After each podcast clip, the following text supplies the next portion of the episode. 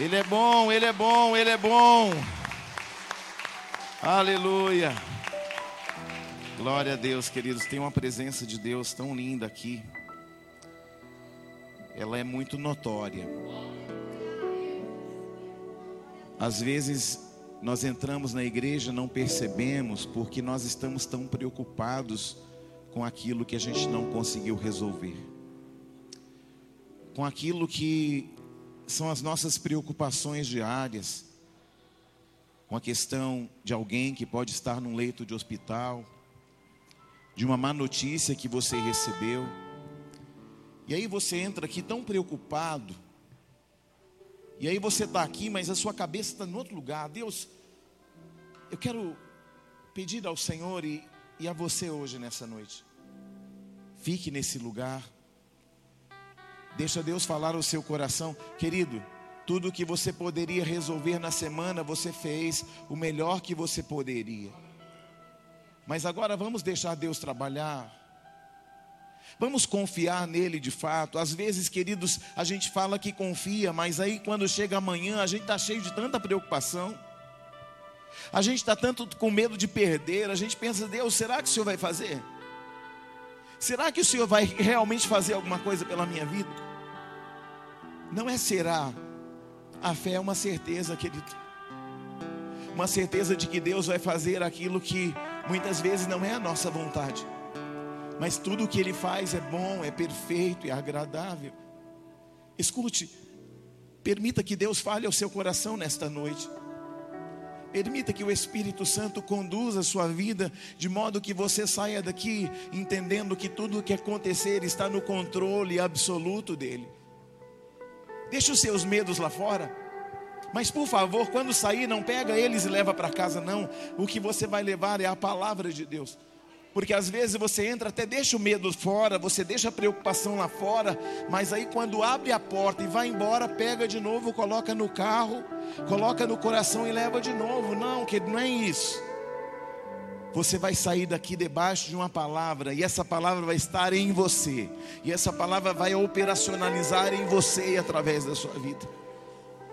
Promete para mim que você não vai deixar os problemas tirarem o seu foco essa noite.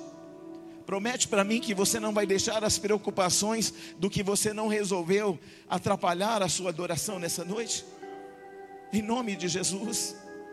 Porque tem pessoas que às vezes Deus vem aqui para falar com elas, para liberar uma profecia sobre ela, mas ela está tão preocupada com lá fora que ela nem está entendendo que Deus já está falando com ela.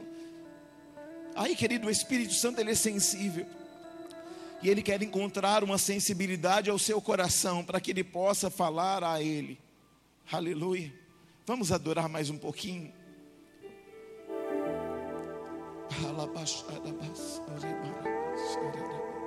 A ele a glória.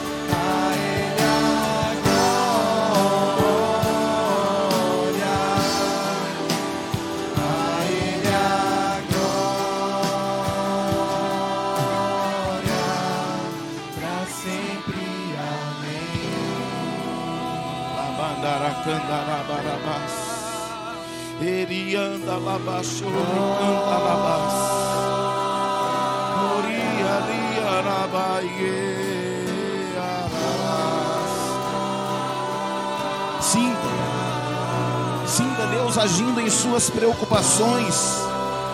em seus medos, em seus anseios. Deixa Ele cuidar de você nessa noite. Entregue a sua vida a Ele, querido. Rebandaraie.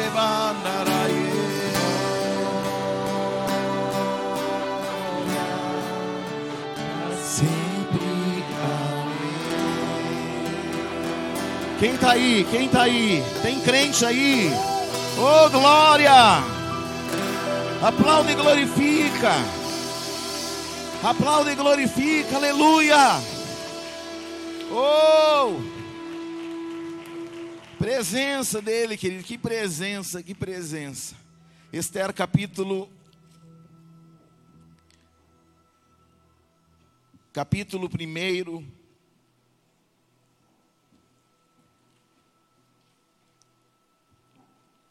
versículo 10 se você perceber que alguém não tem uma Bíblia perto de você, mostre para ela onde nós vamos ler. Ah, mas eu não sei, nem sabia que tinha livro de Esther na Bíblia.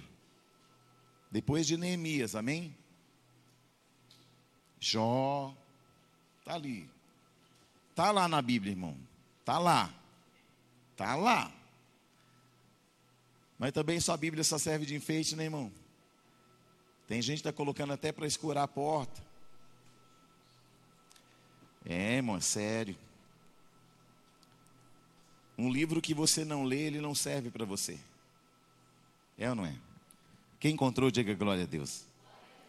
Esther capítulo 1, versículo 10 diz assim, em diante.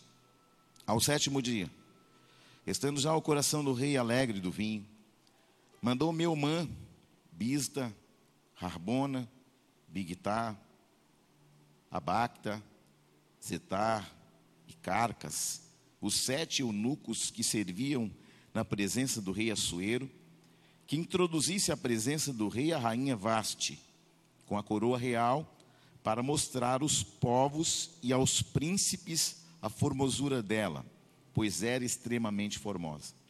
Porém, a rainha Vaste recusou vir, por intermédio dos eunucos, segundo a palavra do rei, pelo que o rei muito se enfureceu e se inflamou de ira.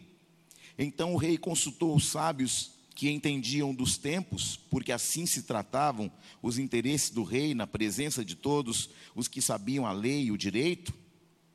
E os mais chegados a ele eram Carcena, Setar, Admata, Tarsis, Meres, Marcena, Memucã, os sete príncipes dos persas e dos medos, que avistaram que avisaram pessoalmente, que avistaram pessoalmente com o rei e se assentavam com os principais do reino, sobre o que se deveria fazer segundo a lei, a rainha Vaste, por não haver ela cumprido o mandato do rei Assuero por intermédio dos eunucos. No 19 diz assim: Se bem parecer ao rei, promulgue de sua parte um édito real que se inscreva nas leis dos persas e dos medos que não se revogue, que Vasti não entre mais jamais na presença do rei Assuero, e o rei dê o reino dela a outra que seja melhor que ela. 21. O conselho pareceu bem tanto ao rei como aos príncipes, e fez o rei segundo a palavra de Memucã, e então enviou cartas a todas as províncias do rei, e a cada província segundo o seu modo de escrever, e a cada povo segundo sua língua, que cada homem fosse senhor de sua casa, que se falasse a língua de seu povo. Passadas essas coisas, apaziguado já o furor do rei Assuero, lembrou-se de Vaste e do que ela fizera e do que se tinha decretado contra ela. Então disseram os jovens ao rei que lhe serviam: Tragam moças ao rei, virgens de boa aparência e formosura. Amém? Só até aqui por enquanto. Senhor, nós te agradecemos, porque a tua palavra já está liberada no atemporal, na eternidade. Nós não viemos aqui ouvir pregadores, preletores, nós não viemos para uma palestra, ouvimos, estamos aqui para ouvir a tua voz, porque é a tua voz que direciona o nosso caminho, que abre portas, é a tua voz que direciona o nosso coração, é a, a tua voz e a tua palavra que direciona, Senhor, todos os propósitos. Então, que eu me cale e fale a tua voz e que a tua palavra fale e ecoe até a eternidade e que tudo aquilo que já aconteceu e ainda vai acontecer aqui neste lugar seja para a grandeza do teu nome, em nome de Jesus. Amém. Assentai-vos, queridos irmãos.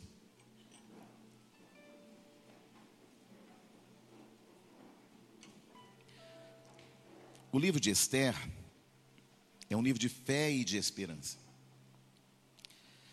É também um livro de oportunidades e de novas possibilidades. O livro de Esther é um livro onde Deus age em favor de um povo, trazendo livramentos. E o livro de Esther é também onde Deus levanta o improvável para se assentar no lugar dos príncipes. Esse é o livro de Esther. Esse livro se dá na, na Pérsia. O rei Assuero era um rei muito poderoso, porque ele, o seu reino estendia da Índia até a Etiópia, então ele era um homem muito poderoso um homem muito afamado. E esse livro começa narrando um período onde Assuero tinha estabelecido uma festa. Segundo consta em alguns livros de história, algumas festas da Pérsia duraram, duravam muitas vezes 180 dias. Mas a palavra está falando que no sétimo dia, aqui logo no capítulo 3, o rei já tinha manguaçado, já tinha tomado umas canjibrina, e aí ele pede para que trouxessem a rainha Vaste, para que ele pudesse apresentá-la aos príncipes. A rainha Vaste, não concordando com essa diretiva do rei, ela vai dizer assim: Eu não vou, eu não irei. E ela vai desobedecer uma ordem do marido, mas ao mesmo tempo o rei da Pérsia. Isso vai ficar muito complicado, porque é um período de festa, mas os conselheiros do rei vão dizer assim: olha, já que Vaste descumpre o chamado do rei, todos vão descumprir, as nossas esposas também vão descumprir, e vai virar uma grande confusão.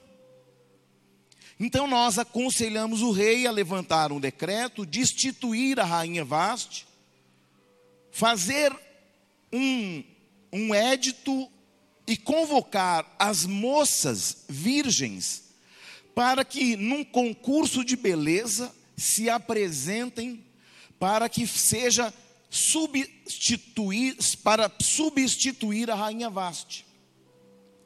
Então o rei Assuero vai chamar a rainha, vai acontecer o que eu disse para você, uma negativa, e esse ato vai gerar uma consequência. E o conselho dos anciãos foi: destitua a Vaste. O rei, então, ele vai destituir. E aqui eu encontro algo muito peculiar que nós precisamos logo de cara entender. Primeiro, o rei estava manguaçado, estava bêbado, mas ele busca conselhos. Ele não vai tomar uma decisão aleatoriamente, na, individualidade, na independência. Nós estamos num tempo onde as pessoas, elas não querem ouvir conselhos. Elas não querem uma direção.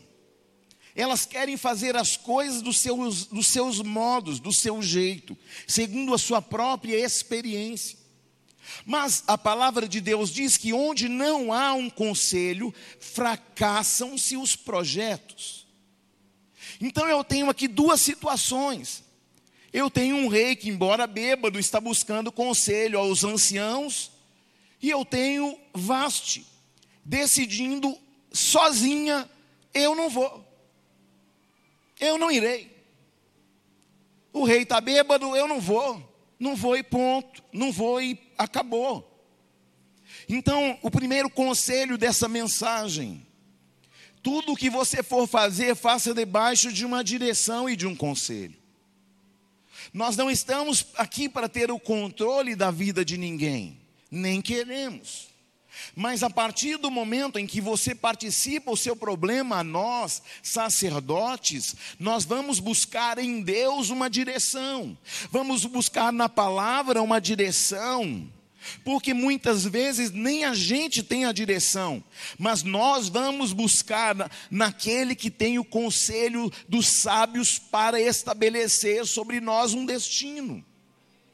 Então, o primeiro erro de Vaste é que ela decide sozinha. O espírito independente, eu vou e ponto, ninguém manda em mim. Já sou vacinado, ninguém manda em mim. Faço o que quero, vou aonde quero, decido o que quero, afinal, ninguém manda em mim. Não é a questão de mandar ou não mandar, a questão é saber para onde está indo. Porque de repente você pode correr em alta velocidade para a direção errada. Então a questão do conselho é que ele faz você ir na velocidade correta e na direção correta. Deus, ele é aquele que dá a nós uma direção e uma velocidade correta. Porque quando nós olhamos para o povo que saiu do Egito, eles precisavam andar sempre debaixo da nuvem. A nuvem era a condução. A nuvem estabelecia o tempo. A, a nuvem estabelecia a velocidade. Qual o nosso problema? É que nós estamos decidindo muito sozinhos. Ah, eu quero e pronto. Sabe, nós estamos em tempos perigosos onde os jovens, as pessoas, os casais estão em busca de um conselho que possa apaziguar o coração e a alma. Tem gente dando conselho na internet falando assim, ó, ouça o seu coração. Só que quando eu vou na Bíblia, a Bíblia fala assim: o coração é enganoso, demasiadamente corrupto, quem o conhecerá? Então, peraí. O conselho da internet é qual? Ouça o seu.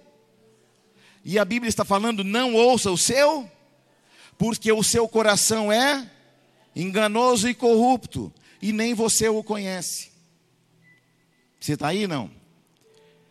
Então, o problema de Vaste é que ela segue o próprio conselho, e ela colhe as consequências da sua decisão. Depois que Vasti foi destituída, então fizeram um concurso de beleza para escolher entre as virgens da Pérsia uma rainha substituta. E agora olha só, qual era o foco daquele concurso? Era um concurso de beleza. Não era um concurso de inteligência, pastor Hércules. Não era um concurso de habilidades, de conhecimentos gerais, não, era de então nós estamos num mundo em que as pessoas decidem pela aparência. Quando nós olhamos a história de Davi, quando Samuel vai ungir o próximo rei para Israel, Deus vai lhe falar algo importante e pontual. Não se atente para a sua aparência. Aleluia! Porque aparência não fala quem você é. Pode ser uma bela pessoa, mas e o caráter? E a sua vida moral? E a sua vida espiritual? E a sua vida com Deus? Como está? Quem está aí? Agora veja que o foco era a beleza, porque lá fora você vale mais do que você aparenta. Você vale mais pelo carro que você anda, você vale mais pela roupa que veste. Você vale mais pelo que relógio que usa, pelas joias que usa, querido Deus não nos olha dessa maneira. Deus ele olha o seu interior.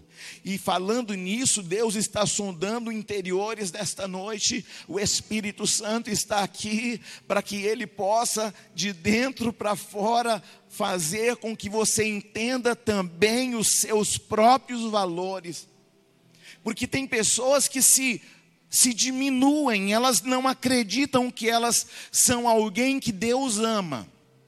Por quê? Aí você pega a história da pessoa, ela ouviu o tempo todo dos irmãos, do pai, da mãe, você não presta, você não vale nada, Você não é ninguém.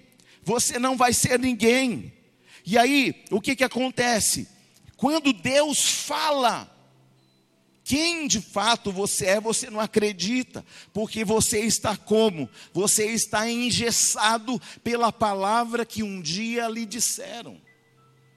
Queridos, entenda: se você vai fazer uma escolha, não faça uma escolha pela aparência, faça uma escolha no joelho. Ah, então vou olhar no joelho para ver. Não, não é nada disso. Aleluia.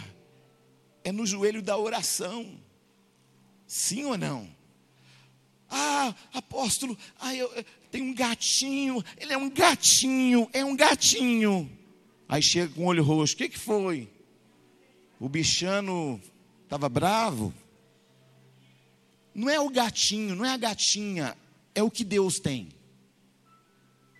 Não é o que os outros dizem ao meu respeito, é o que Deus já profetizou a respeito do meu, da minha vida. Não é a minha aparência, o que ele disse ao meu respeito. Quem está aí? Nós, queridos, podemos olhar aqui, e aí nesse concurso de beleza surge uma jovem chamada Radassa. Bela, jovem, inteligente, com seus dotes. Quem era Radassa? Uma jovem órfã, que veio dos cativos de Judá e como ela era cativa, criada pelo seu tio, não tinha direito de ir e vir, porque há uma diferença entre os que eram escravos e os que eram cativos. Os escravos não, podiam, não podiam sair daquela servidão direta, mas os cativos, eles não podiam sair da geografia.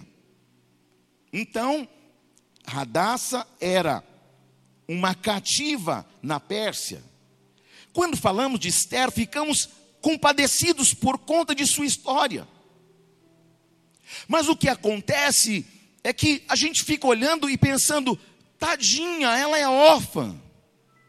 Ô oh, dó, não tem pai, não tem mãe, foi criada por um ou por outro, e aqui no nosso meio nós temos pessoas que andaram de mão em mão, passando de casa em casa, mas eu tenho uma palavra ao teu coração, ainda que alguém tenha abandonado, alguém tenha deixado você de lado, Deus quando você foi gerado, gerada, Ele estabeleceu um plano na eternidade e Ele colocou tesouros eternos em vasos de barro. Você está aí não?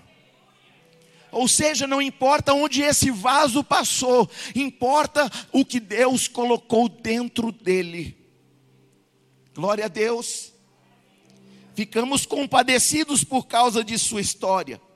Mas acontece que Deus nunca fixa o seu olhar naquilo que deu ou que está dando errado agora. Ele fixa naquilo que pode vir a ser. Por isso você não pode olhar alguém é, no sentido de dó, tadinho, oh dó. Não, querido, Deus tem um plano mesmo quando alguma coisa deu errado. Mas o que eu preciso? Eu preciso entender que, mesmo tendo dado errado, eu preciso ser assertivo na palavra.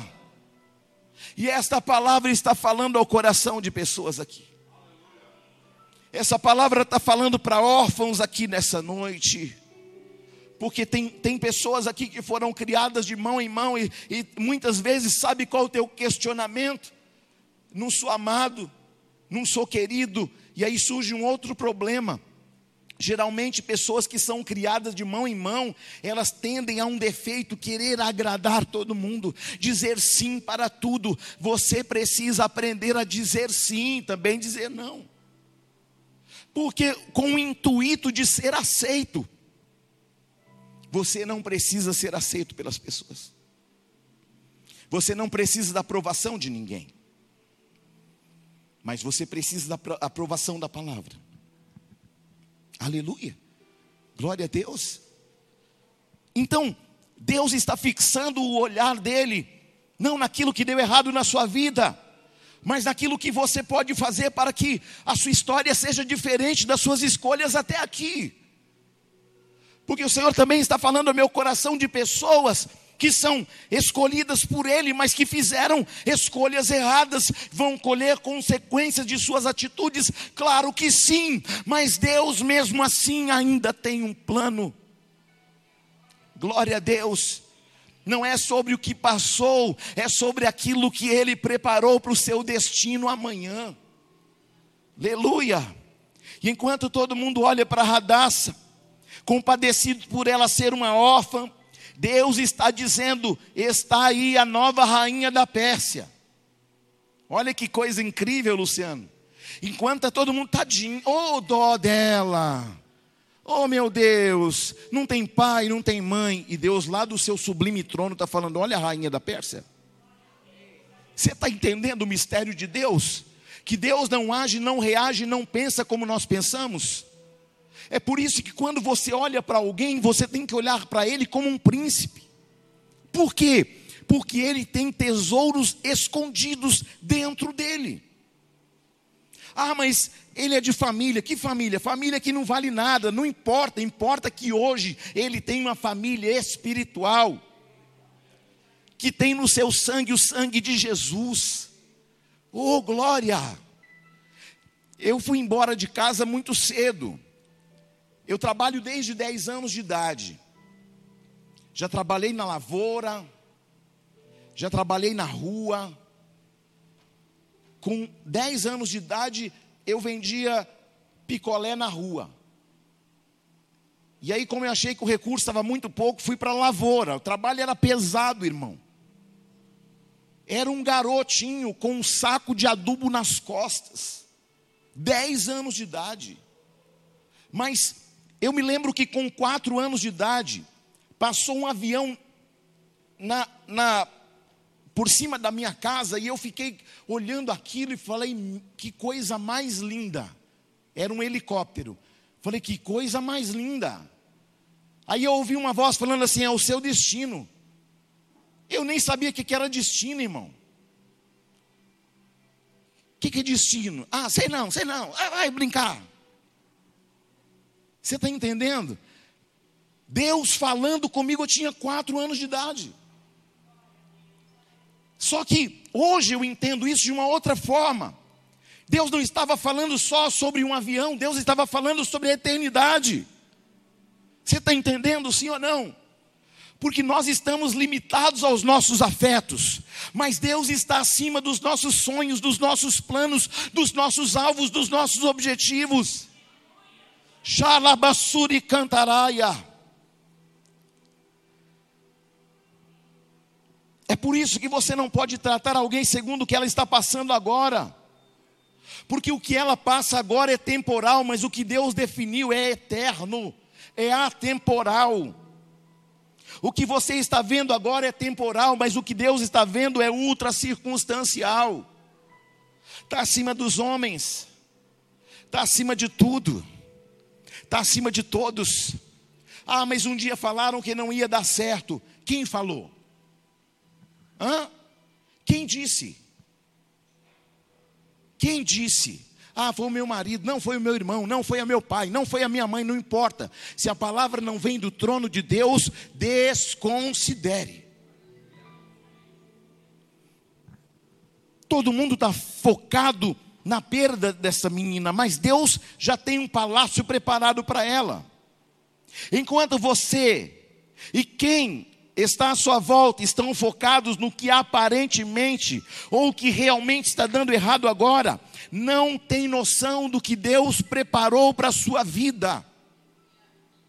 Não foque na realidade de hoje. Olhe para alguém e fala: não foque na realidade de hoje. Fala de novo para ele: não foque na realidade de hoje. Tenha certeza que Deus não tem compromisso com o caos. Deus não tem compromisso com a realidade de agora. Porque você está no temporal. Mas o que Deus está profetizando é ultra circunstancial. Aleluia! Você pode dizer um glória a Deus por isso?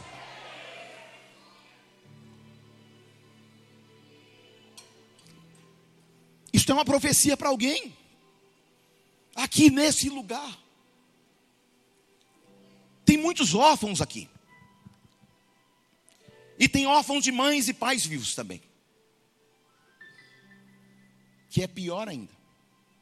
Você está entendendo? O que é o órfão de pais vivos? O pai não viu, a mãe não viu, não assistiu, não cuidou, não amou. Eu tenho um problema, eu tenho lutado contra esse problema. O meu amor é não verbal. E eu todo dia eu falo, não, eu preciso transformar o meu amor não verbal no amor verbal também. Porque o meu amor, ele é assim, ó. Eu amo demonstrando. Mas eu tenho lutado para Deus me ensinar a demonstrar, mas também falar. Porque palavras têm poder. Glória a Deus. Então Deus está hoje também destravando este amor que está aí dentro de você. Aleluia. Por quê? Porque o amor, ele é ultra circunstancial. O amor é tão poderoso, querido, que por amor Deus entregou o seu filho para morrer no nosso lugar e dar a nós uma salvação eterna. Aleluia. Então Deus não tem compromisso com o que deu errado, mas Ele tem compromisso que Ele preparou lá do alto. Você está aí não? Sabe por que tem gente frustrada até mesmo com Deus? Porque os seus olhos ainda estão focados muito no agora. Oh, mas Deus não fez até agora. Deus não fez ontem. Ainda está acontecendo aquilo que eu não gostaria que acontecesse. E nesta noite nós precisamos entender que a nossa realidade de hoje não pode limitar ao Senhor, não pode limitar você de enxergar pela fé aquilo que ainda não aconteceu. Deus já tem preparado o caminho, o destino, mas você precisa se manter debaixo da nuvem, da direção e da velocidade que Ele tem. O segredo é: não está acontecendo como eu esperava, mas eu tenho uma certeza: Deus está em algum lugar do atemporal, trabalhando em meu favor e e até mesmo que está dando errado, vai dar certo, porque Deus está trabalhando em meu favor no atemporal, no ultra circunstancial. Eu estou aqui hoje, domingo, dia 16, dia 16 de outubro, e Deus já está lá na frente falando: Eu já preparei um bom futuro para a sua vida, não tema, crê somente.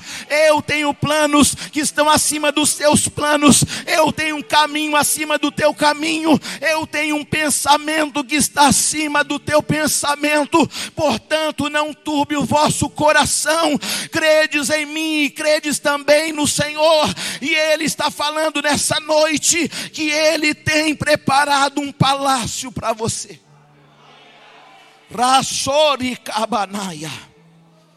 Ah, mas deu errado. Até o que deu errado, Deus faz dar certo. Até aquilo que não aconteceu, Deus está contribuindo para o meu favor. Glória a Deus.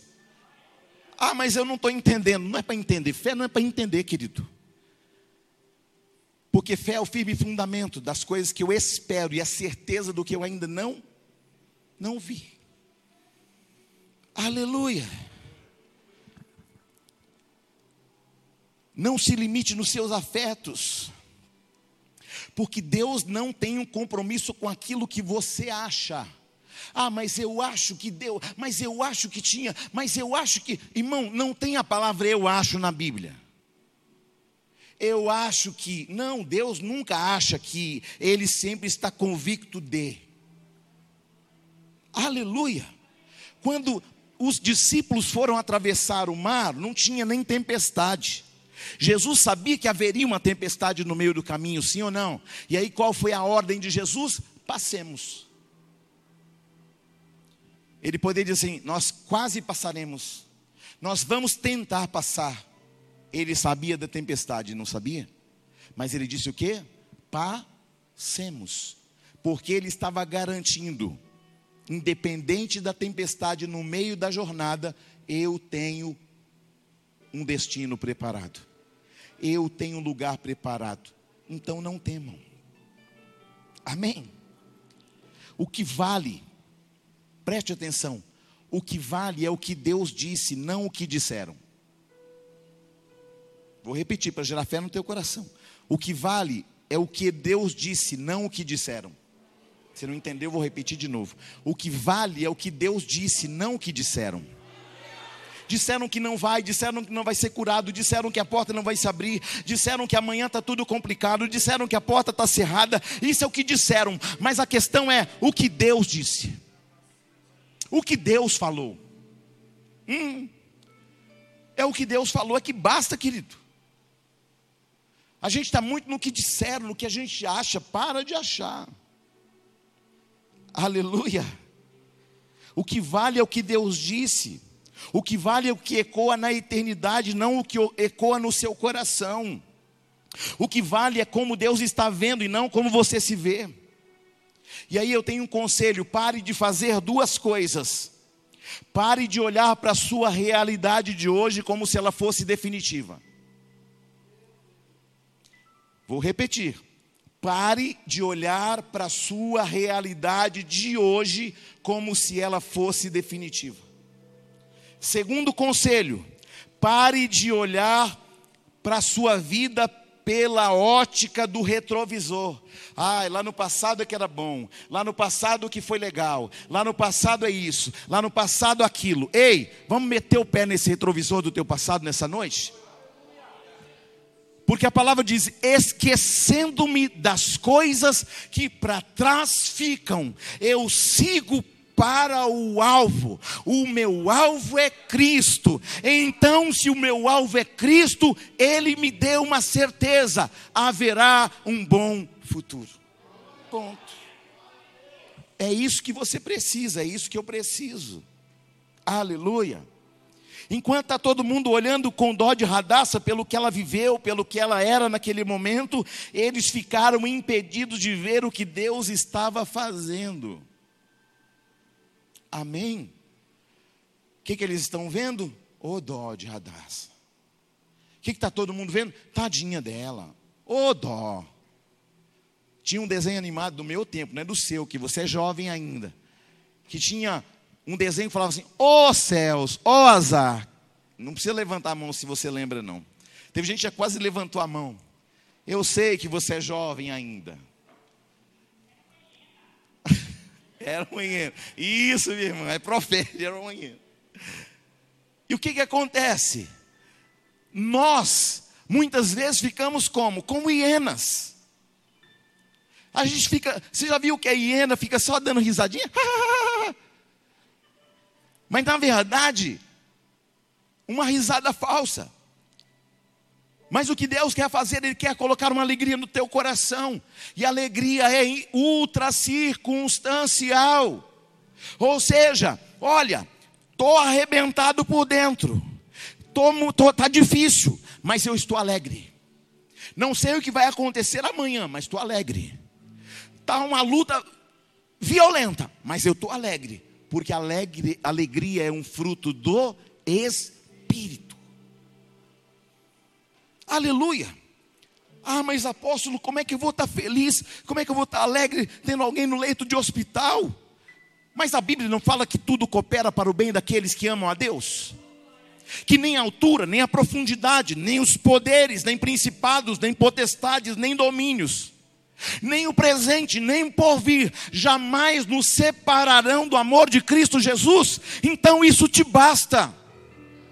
Não sei o tamanho da tua luta, mas posso afirmar para você: o teu Deus, o nosso Deus, tem a terra com o estrado dos seus pés. Glória a Deus. Deus vai fazer algo poderoso ainda esta semana na sua vida. Irmãos, preste bem atenção. Radassa ela não tinha noção do que estava acontecendo no mundo espiritual. Radassa não tinha noção que enquanto eles estavam passando uma prova, Deus estava preparando o quê? Querido, escute, às vezes nós queremos ser aprovados, mas nós ficamos relutando contra a prova. Ah, não, tá, ai que prova. Não, Deus tira essa prova. Não, querido, passa pela prova primeiro. Porque toda vez que você passa pela prova glorificando a Deus, aí Deus vai e honra. Essa prova é para vitória.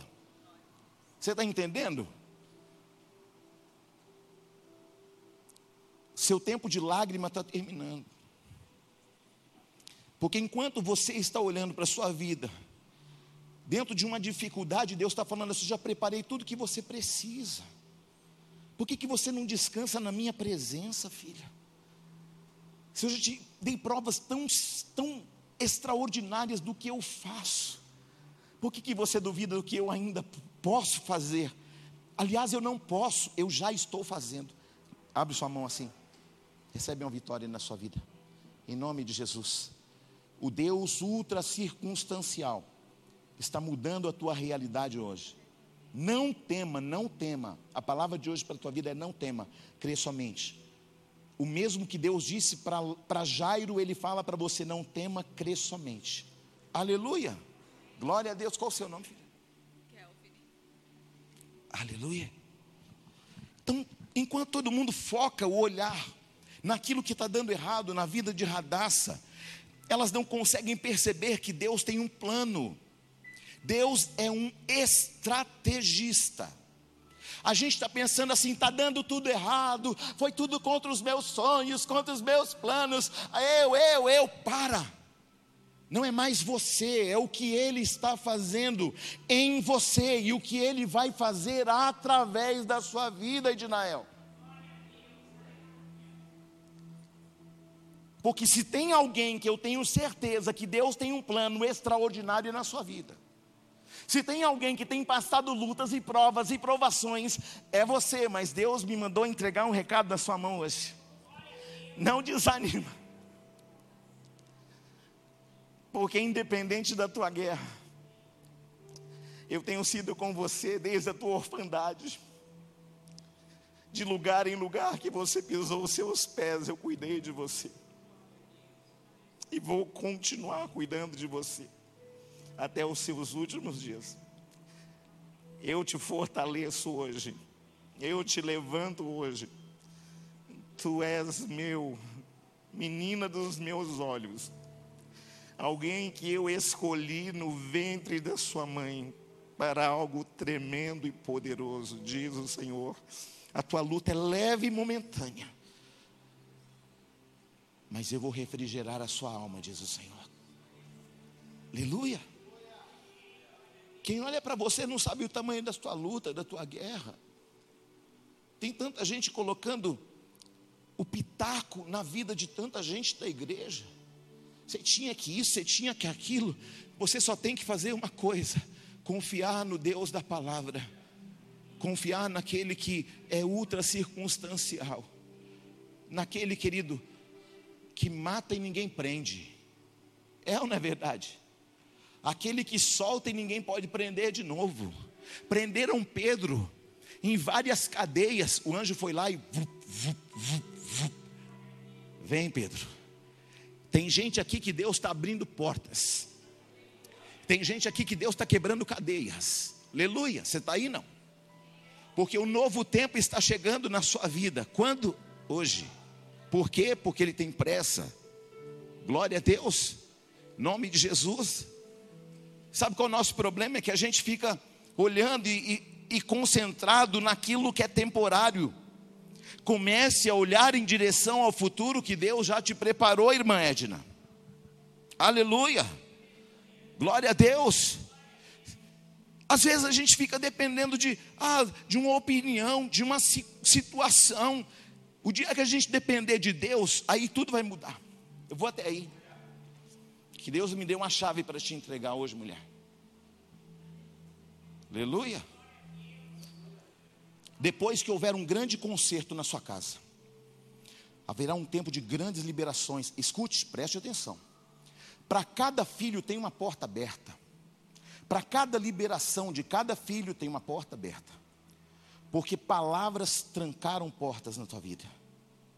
E hoje o Senhor está falando: se assenta conserta com teus filhos, e eu vou fazer uma revolução na tua vida, e não te deixarei, não te desampararei. Não te cuidei eu? Fustigada fostes pela vida, mas não cuidei eu. Laços de morte te cercaram, mas tu estás aqui, porque os meus planos não terminaram. Serás confrontada, mas as portas serão abertas. Abra o teu coração, assente com os vossos filhos, e para cada concerto com cada filho, haverá uma porta aberta diante de ti. Lacachanarahaya. Aleluia. Não é tempo de a gente carregar peso de orfandade mais. Não é tempo de a gente carregar fardos mais. Já carregou fardo por muito tempo. Mas aquele que descansa no Senhor, dá tua mão, Fran. Olha para mim. Deus tem um conserto para fazer com a sua vida. Quando você estava no ventre da sua mãe, Deus escreveu uma história para você. Sabe qual é o nosso problema? É que às vezes nós queremos escrever a nossa própria história porque a gente acha que Deus fez alguma coisa errada. Porque Deus está demorando demais. E sabe que o Senhor me mostrou? Um ambiente de aprisionamento que o Senhor está quebrando hoje da tua vida. Por quê? Porque Ele tem um bom futuro. Não olhe mais para o retrovisor. Teu passado não pode mudar a tua história hoje, mas pode atrapalhar. Mas hoje, o Senhor está construindo uma ponte diante dele para que você possa passar. E algo muito maravilhoso, e alguém muito especial, Deus preparou para você. Alguém que vai ao teu encontro você não vai de encontro, a pessoa vai vir de, encontro a ti. E ainda não é agora. Porque primeiro Deus precisa tratar com você teu coração. Porque um coração ferido não pode amar por inteiro. Mas um coração tratado pode. E hoje Deus vai tratar o teu coração, preparar a tua vida, porque Ele tem um futuro de bênçãos, de bem, não de mal. Mas é uma, existe uma escolha que você precisa fazer hoje, filho. Tu és minha, tenho eu saudade de ti. Lembra quando você me adorava tão intensamente? Lembra quando as suas lágrimas me entoavam cânticos de adoração? Mas hoje eu estou te dando uma oportunidade de trilhar um novo caminho. A tua história, a tua orfandade não pode alterar quem eu estabeleci que você seja. Você não é o que você está tentando construir, você é o que eu disse. E eu disse que você é minha, minha filha, menina dos meus olhos, e hoje eu estou tratando teu coração. Como tratei o coração de Radassa, estou tratando o teu também hoje porque você não está abandonado. Eu tenho um príncipe preparado para a tua vida, mas primeiro busca o príncipe da tua paz, e eu te darei o príncipe dos teus sonhos. Checa na oh, oh. A orfandade não é o nosso lugar. O Salmo 68, verso 5 diz que Deus é pai dos órfãos e defensor das viúvas. E enquanto alguém tem dó de Radassa, o Senhor está dizendo: Eu sou o pai de Radassa e eu cuido dela. O que você não consegue entender é quando todo mundo está olhando para a Radassa, dizendo, coitada, Deus está dizendo, ela não é quem vocês pensam que ela é, ela é o que eu disse que ela é, e ela não é Radassa, ela é Esther. Enquanto todo mundo está dizendo é Radassa, eu estou dizendo não é Radassa, Esther. Uh! Deus vai mudar o nome de gente nessa noite. Aleluia! Enquanto Mordecai está falando erradaça, enquanto o povo na peça está falando erradaça, Deus está falando é Aleluia! Glória a Deus por isso. Então, quando você lê a história de Esther, a gente já pula no lugar que ela já reina.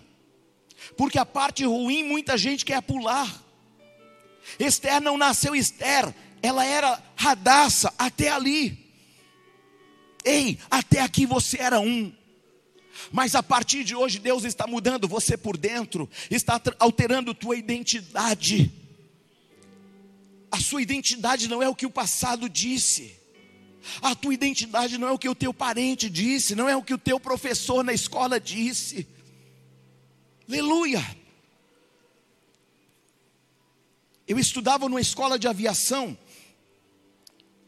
e eu tinha um professor que ele tinha uma outra escola, porque a escola que eu estudava era uma escola da Força Aérea. E aí, somente os tenentes, subtenentes, os oficiais da FAB davam aula para nós. Mas aí eles abriram exceção para uma pessoa porque ele tinha um know-how muito forte. E aí ele foi agregado na escola. E esse homem, eu não tinha condições financeiras para fazer treinamento da escola dele. Aí ele dizia para mim assim: é, já que você não estuda na minha escola também para complementar, quando chegar a prova da, do DAC, na época era DAC, hoje é ANAC, você vai reprovar. Todo mundo vai passar, você vai ficar, mas eu dizia, mas eu não tenho como, eu não tenho dinheiro para pagar, eu já estou pagando tanta coisa. É, mas você vai ficar. Irmãos, quando ele disse você vai ficar, eu falei, gente, eu não vim lá da terra do Mato Grosso para cá para ficar para trás, não. E aí eu falei, Deus, me ajuda. Porque os homens estão falando que eu não vou conseguir. E eu sei que é muito difícil mesmo. Ele, ele ministrava uma, uma matéria de aviação muito complexa. E justamente naquela eu tinha algumas dificuldades. Eu falei: não, agora eu vou comer essa matéria. Eu vou engolir essa matéria. Aí eu comecei a dormir duas horas por dia. Aí eu trabalhava e eu estudava no tempo vago, na hora do almoço, estudando, estudando. Aí eu falei: eu preciso encontrar um meio para estudar, mesmo trabalhando. Aí gravei uma fitazinha. Na minha época tinha uma fitazinha assim pequenininha. Aí você gravava. E aí eu colocava um fone e ficava trabalhando e ouvindo aquela matéria o dia inteiro, o dia inteiro, o dia inteiro. Quando chegou a prova da ANAC, do DAC, falei, Jesus, a minha parte eu já fiz. Estava magro igual um palito.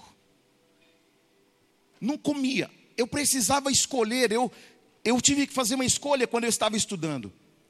Ou você janta ou almoça, porque para fazer as duas coisas você não tem grana para fazer isso. Aí um dia eu escolhi almoçar e outro dia eu escolhi jantar. Eu não podia fazer as duas coisas ao mesmo tempo, não tinha, não tinha grana. E aí o que, que acontece?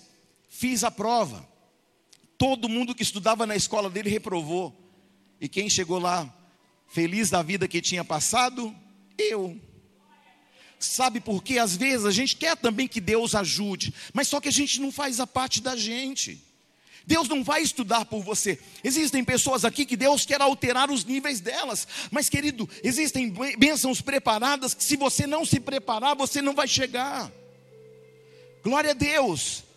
Às vezes você quer subir um outro nível, um outro patamar, mas aí você fica, ai, tadinho de mim. E aí tem pais que ainda fazem o seguinte: quando o filho está trabalhando e o filho está sendo apertado pelo patrão, Aí ele fala assim: não, sai desse emprego, porque aqui ninguém vai mexer com você.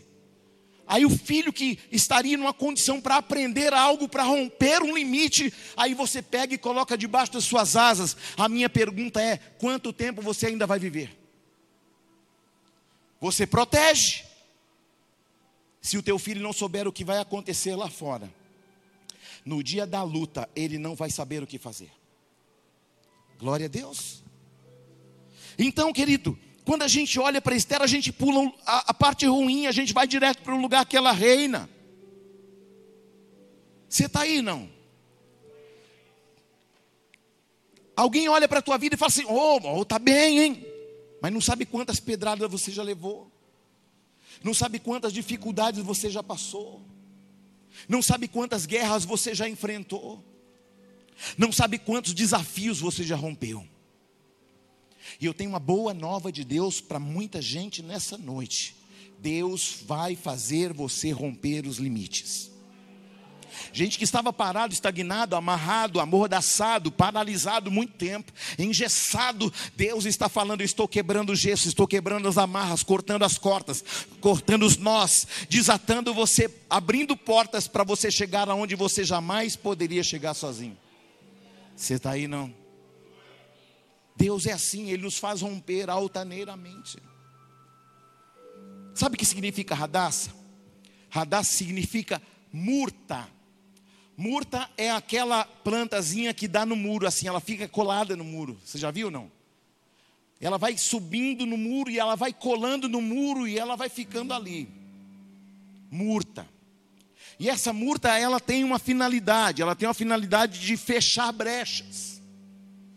E ela tem, essa murta tem uma outra finalidade.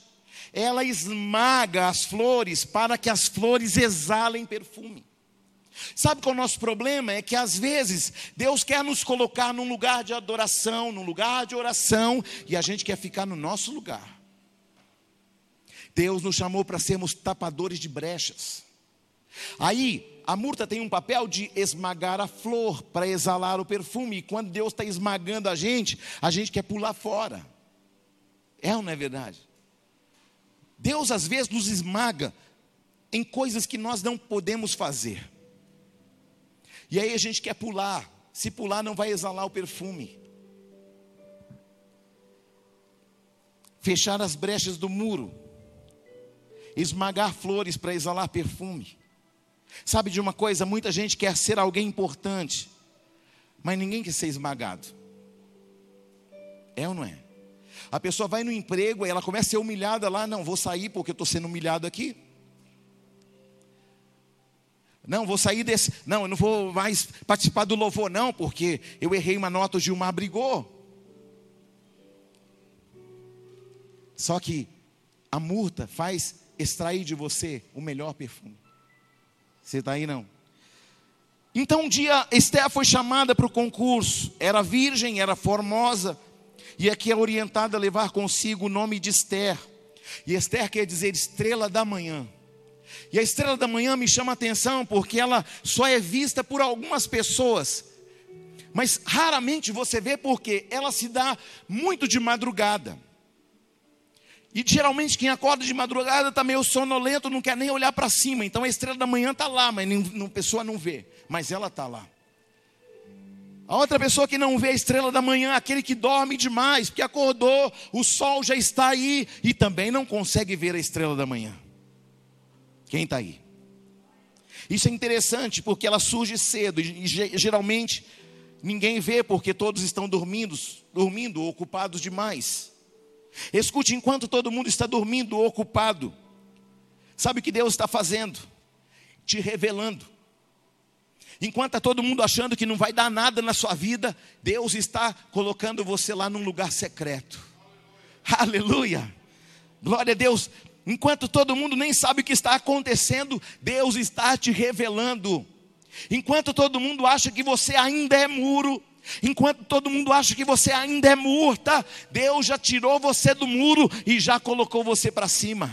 Sabe o que Deus vai fazer nesse lugar? Vai pegar a pessoa que era só murta, que era só cobridor de muro, mas vai colocar você num lugar de destaque, num lugar de estrela da manhã. Aleluia! Então, enquanto todo mundo acha que você está por baixo, Deus já te colocou por cima. Enquanto está todo mundo dormindo, achando que você é órfão, Deus está dizendo: Eu estou preparando uma coroa para você, eu estou preparando um trono para você, eu estou preparando um lugar de honra para você. Querido, tem gente que está chorando por tempo de humilhação que está passando. Deus está falando: Bem-aventurado aquele que é humilde, porque o que é humilde será exaltado não é humilhado. A gente interpreta isso errado. Porque aí a gente, quando fala, oh, tadinho do humilhado, ele vai ser, vai ser exaltado. Não, querido. É humilde. Se você for humilde na situação que você está passando, Deus vai tirar você de baixo e vai colocar você por cima. Você está entendendo o mistério de Deus? Não? Aleluia. Deus está usando Mordecai tio de Radassa, para profetizar uma nova realidade em sua vida. Veja o que vai acontecer. Ele vai dar um novo nome para Radassa. E essa atitude está provocando uma mudança na esfera de ação na vida daquela moça. Como Deus é preciso. Se ela fosse como Radassa, ela ia ser só um muro, só um lugar de proteção do muro, mas agora Mordecai profetiza um novo nome nela. Agora você não vai ser mais uma murta, você vai ser uma estrela. Glória a Deus, aleluia. Então, querido rei Assuero vai dar a oportunidade de cada moça. Isso aqui eu achei muito tremendo, porque para que a moça fosse se apresentar diante do rei, ela passava por um ano de, de preparação no óleo, no azeite, nos perfumes. E aí o rei dava para cada moça que ia se comparecer diante do rei, ele dava a oportunidade de cada moça pegar o que elas quisessem da sala do tesouro, pastor Hércules. E aí imagina aquele monte de moça carregando aquele monte de joia, um monte de cordão no pescoço, aquele monte de coisa pelas pernas, segurando tudo, joia caindo de tanto que não cabia na mão.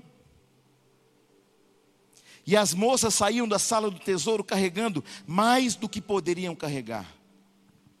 E quando foi a vez de Esther, vou pegar só aquilo que é necessário. Uma pulseirinha simples, um colarzinho simples. Não, menina, pega tudo, porque se o rei não escolher você, aí o que você levar é seu. E se ele não escolher você, você vai ficar só com essa correntezinha fininha de ouro. Tem muitos tesouros aí, menina, pega tudo se você quiser. Não. Eu não quero tudo.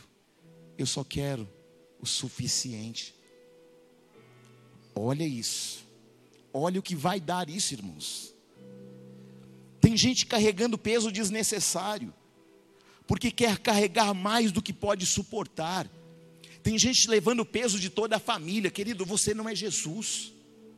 É Jesus quem convence o homem do juízo, da justiça, do pecado, não é você. Não é o crentezão que chega lá dando bafão. O homem briga, ah, isso está errado. Isso... Irmão, ganhe pessoas sem palavras. O evangelho pode ser pregado sem palavras. O religioso é que fica, isso não pode, isso não pode. Aí a pessoa, quando vê você, fala assim: lá vem o crente chato, lá vem o mala. Mas quando você tem sabedoria de Deus, isso pode, isso não pode. E aí, crente, agora um jovem me procurou, um jovem casado, eu já estou encerrando. E o jovem perguntou assim para mim: Ah, estou triste porque lá no meu trabalho passam umas moças lá e os, os, o pessoal fala: Ah, tá vendo? Eu, olha lá, que linda, que maravilhosa. Eu posso olhar e você não pode. Eu posso e você não pode. O que, que eu falo? Você fala assim para eles: Eu posso, eu só não quero olhar. Aleluia. Você está entendendo? Você já não tem sua esposa? Tenho. Então, irmão, cuide da sua. Porque tem, tem gente querendo cuidar de um monte de coisa, colocando um monte de, de peso sobre si, e depois não dá conta. Aleluia. Ela levou o que? Somente o necessário. Por quê? porque se eu tenho certeza que tudo já é meu, para que carregar um peso desnecessário? Busque o Rei, busque o reino, e as demais coisas te serão acrescentadas. Para que carregar tanta coisa se tudo já é seu? Por que, que a gente não faz campanha? Por que a gente não vai fazer campanha para receber aquilo que já é nosso? Você está aí não? Tem gente carregando peso desnecessário está carregando mais do que pode suportar, está trabalhando em três, quatro, cinco empregos. Ei, você não confia que Deus pode fazer algo grande usando você em apenas um? Quando eu entrei aqui nesse aeroporto, aí me disseram: não, oh, aqui você tem oportunidade de trabalhar em várias empresas, né? Você pode fazer acontecer, rapaz, seu salário vai bombar. Não, eu só quero o necessário. Aleluia. Você está entendendo não? Tem gente que gasta tanto tempo atrás de tantas coisas e perde aquilo que realmente é necessário, o reino de Deus, a sua família, os seus filhos, a sua saúde. Gasta saúde para ganhar dinheiro, depois tem que ganhar, gastar o dinheiro que, que ganhou para cobrir a saúde, aí do que, que adiantou? Não se iluda, porque antes de Deus te colocar em evidência, Ele te traz para o anonimato. Você está aí, não? Querido, meu ministério não começou no altar. Meu ministério começou cuidando de drogas, de drogados. Quantas vezes eu fui, eu fui nas bocas de fumo. Porque pessoas me ligavam, ah, tem, meu parente, meu irmão, meu filho está lá tá lá na boca. Eu me lembro de uma vez lá em Guarulhos, fui eu e o presbítero Nelson, na boca da favela da Penha, lugar perigosíssimo. Falei, Nelson, daqui você vai embora, me deixa aqui. Mas eu não posso te deixar aqui, que é perigoso demais, eu sei. Só que tem alguém lá dentro que a mãe está chorando há três dias, há três noites. E eu preciso ir lá resgatar.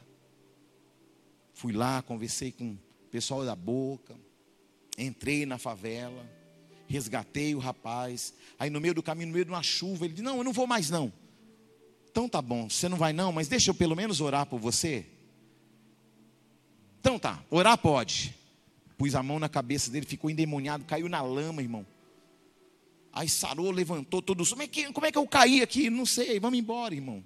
Não importa como você caiu, importa que você vai voltar para casa. Aleluia.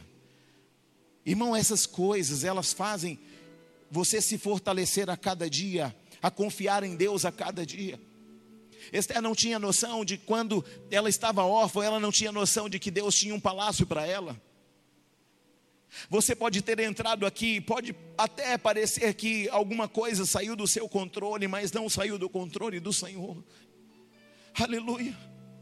Tem gente que entrou aqui desesperado, aflito. O Senhor te fala: descansa o teu coração. Eu ainda não terminei a obra que eu comecei na tua vida. Descansa. Às vezes parece que Deus está demorando tanto. Às vezes parece que não vai acontecer. Parece que Deus não vai fazer, parece que é, Deus, como que o Senhor vai fazer? Deus não precisa nos explicar como, a gente só precisa entender que Ele vai e já está fazendo. Deus, como é que o Senhor vai fazer? Quando o Senhor vai fazer? Não importa, importa que Ele já está fazendo. Amém? Da tua mão. Não importa quando, importa que Ele já está fazendo. Sabe, às vezes você fica indagando a Deus por causa de algumas coisas e falando, Deus, mas por que não aconteceu? Deus, por que, que só acontece comigo? Se a gente quer ir em um lugar mais alto, Deus coloca a gente em provas maiores. Então se prepara, porque se você passar por essa prova, tem um ambiente que é importante para você chegar. Só que esse momento da prova é para Deus te aprovar, não é para você ser achatado. Esse não é tempo de você ficar com um sentimento de abandono. Esse é um sentimento de que você precisa sair daqui. É, embora alguém tenha feito alguma coisa, embora alguém tenha falado alguma coisa, eu tenho uma certeza: Deus é comigo, Ele tem me sustentado, Ele tem cuidado de mim, Ele tem cuidado dos meus filhos, Ele não me abandonou, Ele não me deixou, e Ele te manda dizer: e nem te deixarei. Recebe um refrigério do céu? Porque faz muito tempo que você está pesada demais no coração. Seu coração está pesado demais, menina. Você não tem idade para ficar debaixo de uma pressão dessa toda, não. O Senhor te diz: Vinde a mim os cansados, os sobrecarregados, eu os aliviarei, diz o Senhor. Senhor, faz essa moça descansar. Porque às vezes ela pensa que ela não vai dar conta daqueles meninos, pai. Às vezes ela pensa, pai, que é demais para ela, ela não tem entendimento de por que o Senhor deu dois para ela. Senhor, ela não tem que entender nada, mas o Senhor me manda te dizer: esses dois, um vai sustentar você num braço e o outro vai sustentar você no outro. Um vai levantar você num braço e o outro no outro. Enquanto agora você é mais forte que eles, mas um dia serão mais fortes que você e vão sustentar a tua vida em todos os sentidos. Cuida deles, eles são meus, eles são pequenos, eles não podem fazer nada por você agora, mas eles te darão sustentabilidade, sustentação, força, para você saber que eu nunca faço nada por uma casualidade. Porque você perguntou tantas vezes por que, que Deus te deu dois. Por que, que o Senhor me deu dois? Por que, que o Senhor me deu dois? Por causa disso. Você está entendendo agora, filha, sim ou não? E aí a gente tem que entender, aleluia, que as lutas da vida não podem paralisar você. A luta de agora não pode definir o amanhã. Deus tem um plano para amanhã. Deus tem um plano para a semana que vem. Deus tem um plano. Aleluia. Glória a Deus. O problema é que a gente acha que Deus perdeu o controle. A gente acha, teme isso aqui, a gente, porque a gente entrou numa crise, Deus em crise está, Ele nunca entra em crise. Porque Ele continua no controle de tudo. Dá tua mão aqui para mim. Tem um vazio no teu coração que será preenchido agora pela glória de Deus. Sabe por que, que teu coração muitas vezes não aguenta pressões? Porque Deus quer blindar o seu coração e você insiste em manter só o seu coração. E Deus está te dando um novo coração hoje, sabia? Em todos os sentidos. Você crê? Inclina a tua cabeça. Inclina a tua cabeça. Senhor, esse homem está passando uma grande prova. O que ele não sabe, Pai, é que o Senhor está tratando primeiro no coração dele. Senhor, no nome de Jesus, tira toda a aflição do coração desse homem. Senhor, e faz ele viver o que nunca viveu, experimentar o que nunca experimentou. Senhor, que ele não seja como aquelas moças, que ele não tente carregar tudo nos lombos que não tente carregar todos nos ombros, Pai, mas que ele possa confiar no Senhor. O seu tempo de carregar nos lombos muitas coisas está acabando. Porque Deus vai te dar uma estratégia para você cuidar de quem está perto de você. E é por isso que Ele está te dando um novo coração. Sabe o que o Senhor me disse? Seus dias tinham sido contados, mas Ele está multiplicando seus dias hoje.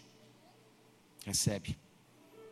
Recebe recebe tempo para ver o seu filho, a sua filha, entrarem casados dentro de uma igreja. Receba tempo para ver o seu filho ser um campeão.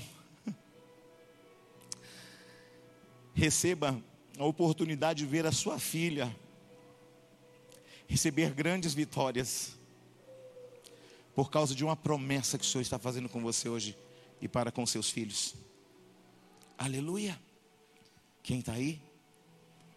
Eu já vou encerrar. Estou tentando, né, gente? Estou tentando. Uh. Você não sabe a presença de Deus que está aqui. Se você entrou aqui pensando que foi esquecido, Deus não te esqueceu.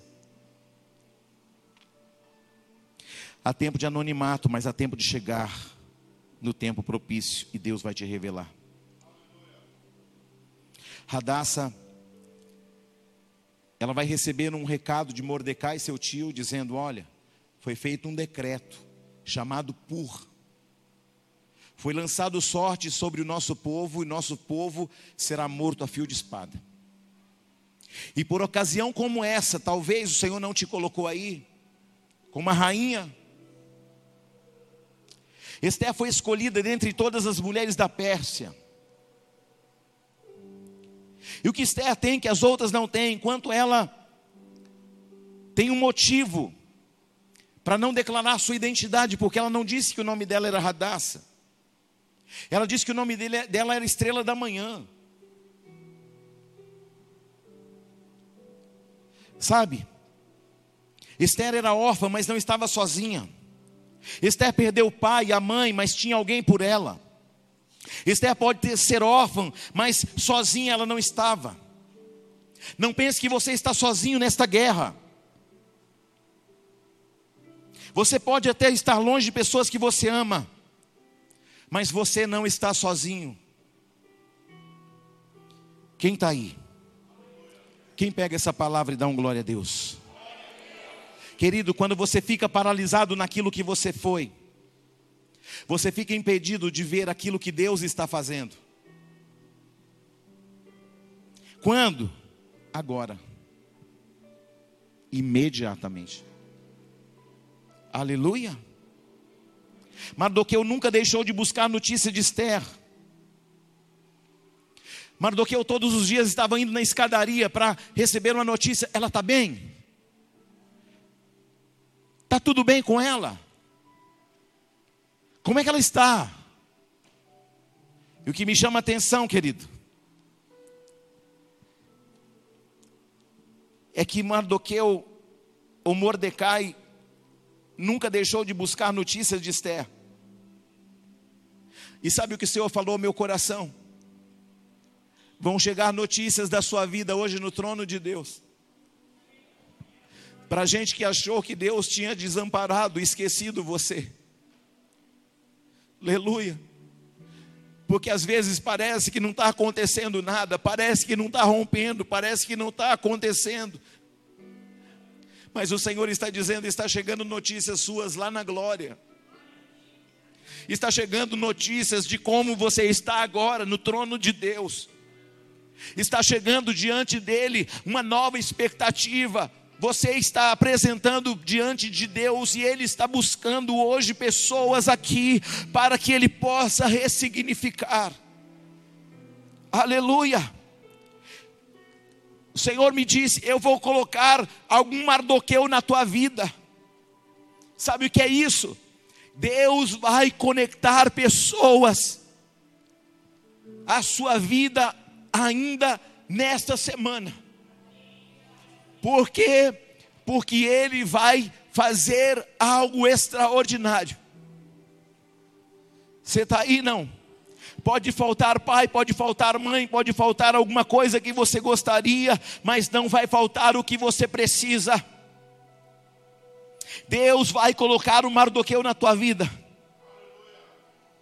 Tem gente falando, não, não tenho nada, reclamando de tudo, mas nesta noite Deus está te falando: eu te guardei com vida, eu te abri porta, eu conduzi você no meio das tuas batalhas. Não importa o que os outros acham, importa o que o céu sabe. Antes de reclamar do que ainda não tem, comece a valorizar o que você já tem. Irmão, um dia Mardoqueu descobriu um planejamento. E essa, esse planejamento um dia chegou no coração do rei, e por causa dessa notícia ele foi honrado. Eu quero dizer para você: montar um plano para matar o rei. Mordecai ficou sabendo, interferiu e o rei não foi morto. Mas um dia o rei estava deitado e não conseguia dormir. E aí ele disse: Tragam para mim o livro das crônicas. Eu quero saber o que está acontecendo aqui, quando eu, em lugares onde eu não estou. E quando ele abre, irmão Eurico, o livro das crônicas, lá estava escrito: E Mardoqueu descobriu um planejamento, um intento para matar o rei Assuero, e ele interviu e o, o rei não foi morto. Ele se levantou e disse: O que vocês fizeram para honrar esse homem pelo seu feito? Não fizemos nada. Eu tenho uma palavra ao teu coração. Você pode ter sido esquecido por alguém, mas Deus não se esqueceu de você. Você pode ter sido esquecido por um parente, por um patrão, por alguém na tua vida, mas Deus está falando: ainda que os homens tenham lhe esquecido, eu te farei ser lembrado hoje. A partir de hoje, pessoas esquecidas serão lembrados diante do trono de Deus, e os esquecidos serão lembrados agora, agora, agora, em nome de Jesus. Alguém falou que ia, não foi. Alguém te, te fez uma promessa e não cumpriu. Mas vai cumprir, porque o Senhor vai dar uma ordem ao teu respeito nessa noite. Aleluia. Você está aí, não? Quem pode dar um glória a Deus? Então, querido, o rei falou assim: ninguém fez nada, então eu vou fazer. Chamou Amã e falou: Amã, o que eu devo fazer com um homem que honra o rei. E Amã, orgulhoso, falou assim: quem pode ser alguém mais do que eu? Deve ser eu, que o rei vai honrar.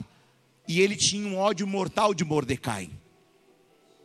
E aí ele falou o seguinte para o rei: Eu faria o seguinte: prepararia o cavalo do rei, daria a roupa do rei, vestiria esse homem, colocaria no cavalo e fizer, que o rei fizesse que um príncipe puxasse o cavalo com esse homem em cima, gritando assim alto e montom: Assim se faz ao homem que Deus deseja, que o rei deseja honrar. Assim se faz ao homem que o rei deseja honrar.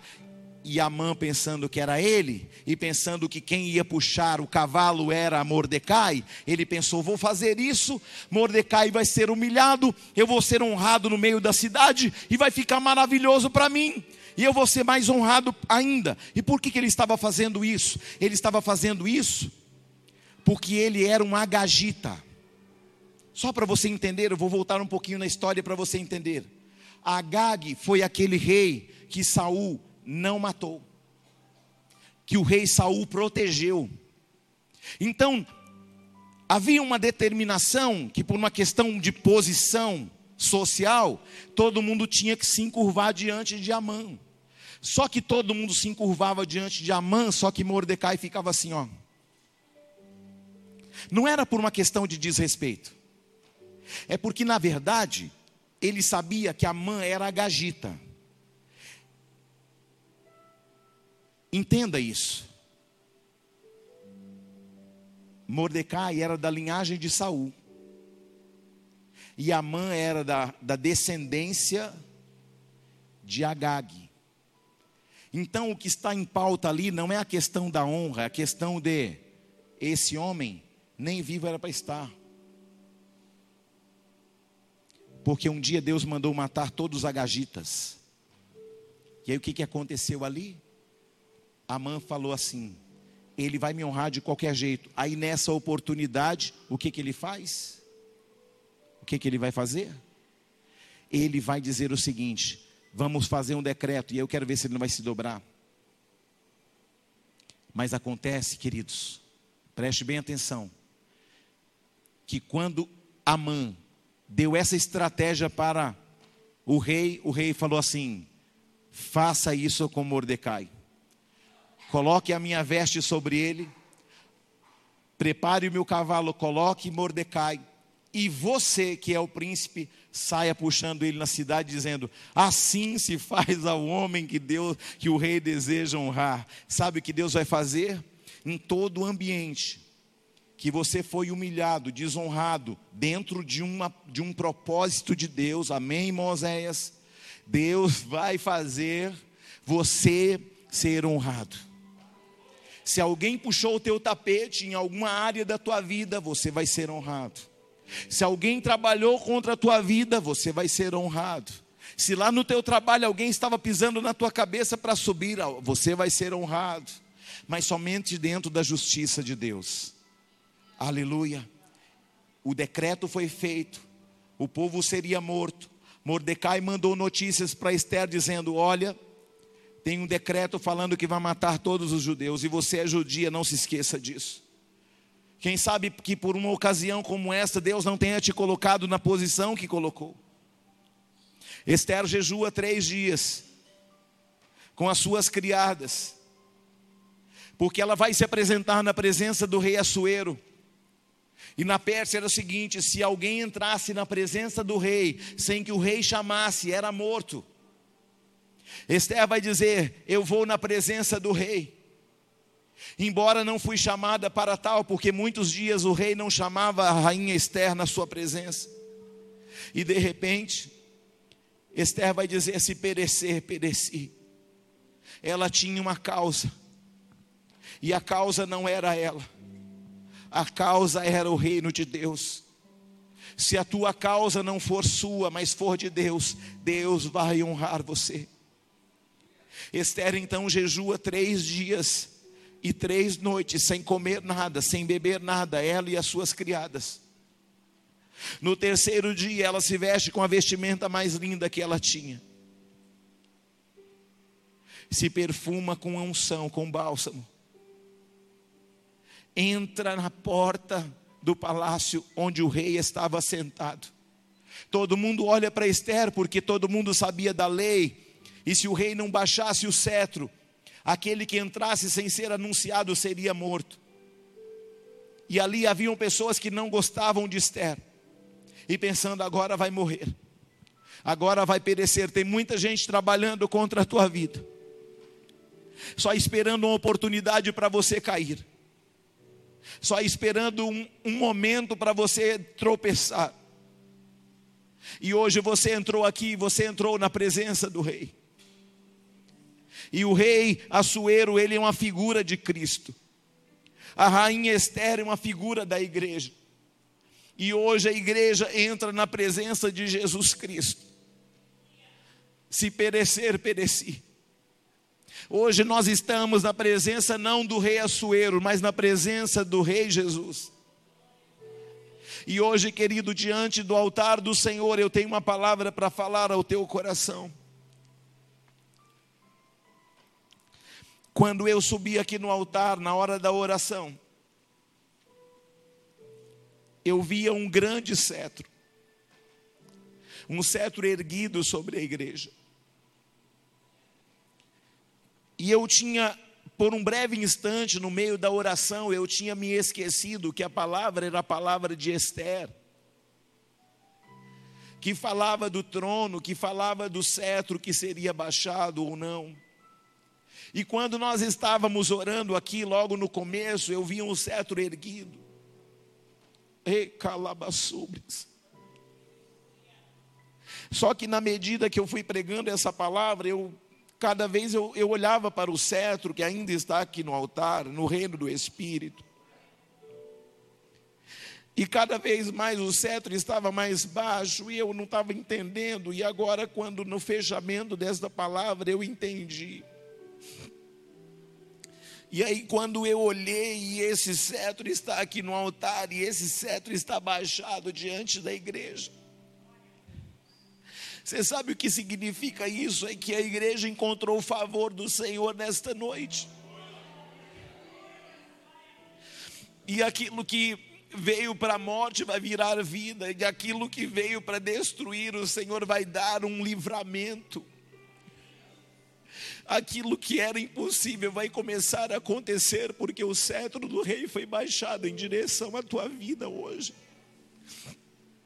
Eu não sei se você está entendendo, mas essa palavra está produzindo sobre a sua vida o peso da glória de Deus. Onde está o louvor? Esta palavra está produzindo algo, querido, inédito, sobrenatural e extraordinário.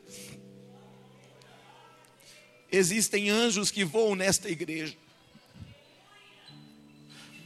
Eu estava falando sexta-feira com uns amigos e eu estava falando para eles que tinha um, um, menino na igreja em São Paulo que ele, ele não vinha até o altar, ele ficava sempre e ele se escondia atrás da mãe dele. E aí eu, aquilo, eu ficava pensando, mas gente, por que, que esse menino nunca se aproxima de mim? O menino sempre fugia de mim. Eu falei, mas que coisa, gente. Aí um dia eu estava conversando com a mãe dele, eu acho que ele meio que esqueceu. Aí eu baixei e falei assim: por que, que você não vai lá na frente? Por que, que você não vem ao meu encontro? Aí ele falou assim: sabe o que, que é, pastor? É porque tem dois anjão grandão, um do cada lado do senhor, e eu fico com medo de me aproximar porque eles são tão grandes. Aí eu falei assim para eles: não, mas você não tem que ter medo de anjo. Esses anjos são para guerrear em teu favor e em meu favor. Você está entendendo isso? Ah, é? É. Então você não vai ter mais medo de subir no altar? De chegar no altar? Não. De me dar um abraço? Não. Agora eu entendi. Ei, você não sabe, querido, como, como está uma, uma peleja no mundo espiritual em teu favor. Nessa noite. Você não sabe, querido, mas Deus está trabalhando para favorecer você nessa noite. Como ele favoreceu o seu povo, usando a Mordecai e usando Esther. Eu profetizo que Deus vai levantar um Mordecai e uma Esther na sua vida. Eu profetizo que o cetro do Senhor já está baixo sobre a sua direção. Eu declaro e profetizo, Senhor, que Ele não vai permitir que você se mantenha no ambiente em que você estava debaixo de uma palavra de alguém, de um impedimento de alguém, mas o cetro foi baixado e a palavra diz que o decreto de morte preparado por Amã, assinado pelo rei, então o rei, ele vai assinar um outro decreto dizendo: Eu vou dar a vocês a oportunidade de vocês se defenderem, porque eu não posso anular o decreto anterior, mas eu posso dar um outro decreto para favorecê-lo. E o Senhor está falando, ainda que haja um decreto em teu desfavor, eu estou levantando um decreto em favor do meu povo, em favor das famílias, em favor dos filhos, em favor da minha casa, em favor da minha eclésia. Eu estou estendendo sobre essa igreja o meu cetro, para que tudo aquilo que você veio hoje, debaixo de um decreto de morte, um decreto de falência, um decreto de impedimentos, o Senhor está declarando nessa noite, aonde era o pur, lançado sorte sobre a tua vida, lançado sorte sobre a sua família, lançado sorte sobre a tua casa. Decretos de morte estão sendo hoje, ah, em nome de Jesus Cristo, rasgados. E o Senhor está liberando uma palavra sobre você nessa noite, um decreto de vida, um decreto de vitória, um decreto para o Senhor tirar você do ambiente de radaça e colocar você num alto e sublime lugar. Deus está pegando pessoas do anonimato e colocando elas por cima. Os céus têm um plano, os céus têm um propósito, e esses propósitos não vão voltar para o Senhor, porque eles vieram do céu para a tua vida, e a palavra do Senhor diz que a palavra vem e ela não vai voltar sem antes produzir aquilo que foi determinado. Eu profetizo na sua vida, na sua casa, no seu ministério. Eu ligo uma palavra onde havia um pur, vai ser estabelecido purim, livramento da parte de Deus. Agora, agora, livramento da parte de Deus, portas abertas agora. Aquilo que estava emperrado, paralisado, travado, está liberado no reino do Espírito agora. O choro se tornará em riso, a morte se tornará em livramento, o impedimento que havia vai ser quebrado, o cetro do rei está sendo erguido e abaixado sobre a sua vida, e aonde havia uma condição contrária, Deus está falando da mesma forma que eu abri as portas para Pedro, eu também estou abrindo as portas para a tua vida agora, agora, agora, porque você é minha, noiva minha, amada minha, diz o Senhor. Que você se coloque de pé agora em nome de Jesus, ao som desta adoração.